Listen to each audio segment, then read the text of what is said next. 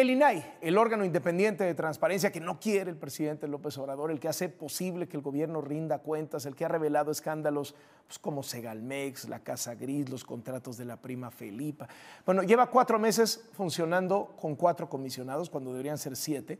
Tras varios meses inoperantes, hasta agosto, no decir dos meses lleva funcionando, hasta agosto el Pleno del Instituto pudo volver a funcionar con permiso de la Suprema Corte. ¿Por qué? Porque los senadores de Morena están haciendo todo lo posible para tener el mundo ideal del presidente López Obrador, lo ha dicho así, donde no existe el INAI. Entonces los de Morena no eligen a los comisionados faltantes, posponen la discusión de este tema, su excusa es que no hay acuerdos con la oposición. En abril revelamos en Latinus el audio de la reunión privada en la que el entonces secretario de Gobernación, Adán Augusto López, dijo a los senadores de Morena que mantuvieran inoperante al INAI, que no escogieran a, ningún, a nadie para las posiciones vacantes. Y ahora se reveló que esta orden sigue vigente porque ayer la Suprema Corte le dijo a los senadores que tenían hasta fin de año para resolver el asunto. Y se filtró un audio en donde este hombre, el coordinador de Morena en el Senado, Eduardo Ramírez, dice que su plan es patear, postergar la discusión y dejarla al último de su lista pendientes y que la Suprema Corte no puede obligar a los legisladores a llegar a un acuerdo.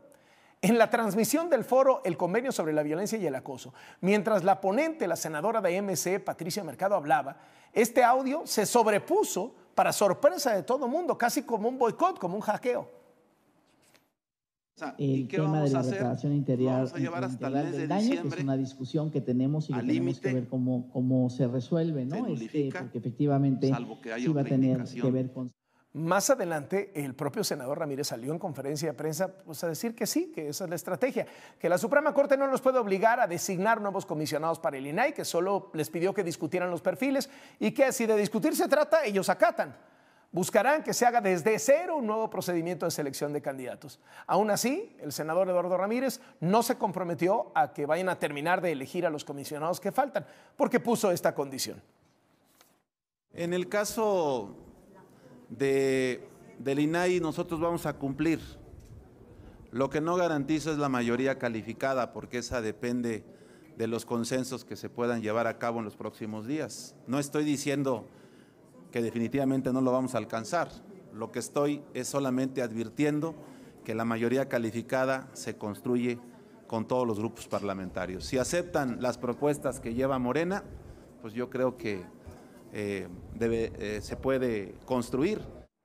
El asunto no se quedó ahí, porque en el audio que se filtró también se escucha a Eduardo Ramírez decir que los legisladores de Morena van a descartar la terna que envió la Suprema Corte con los candidatos para la sala especializada del Tribunal Electoral, porque así se los instruyeron.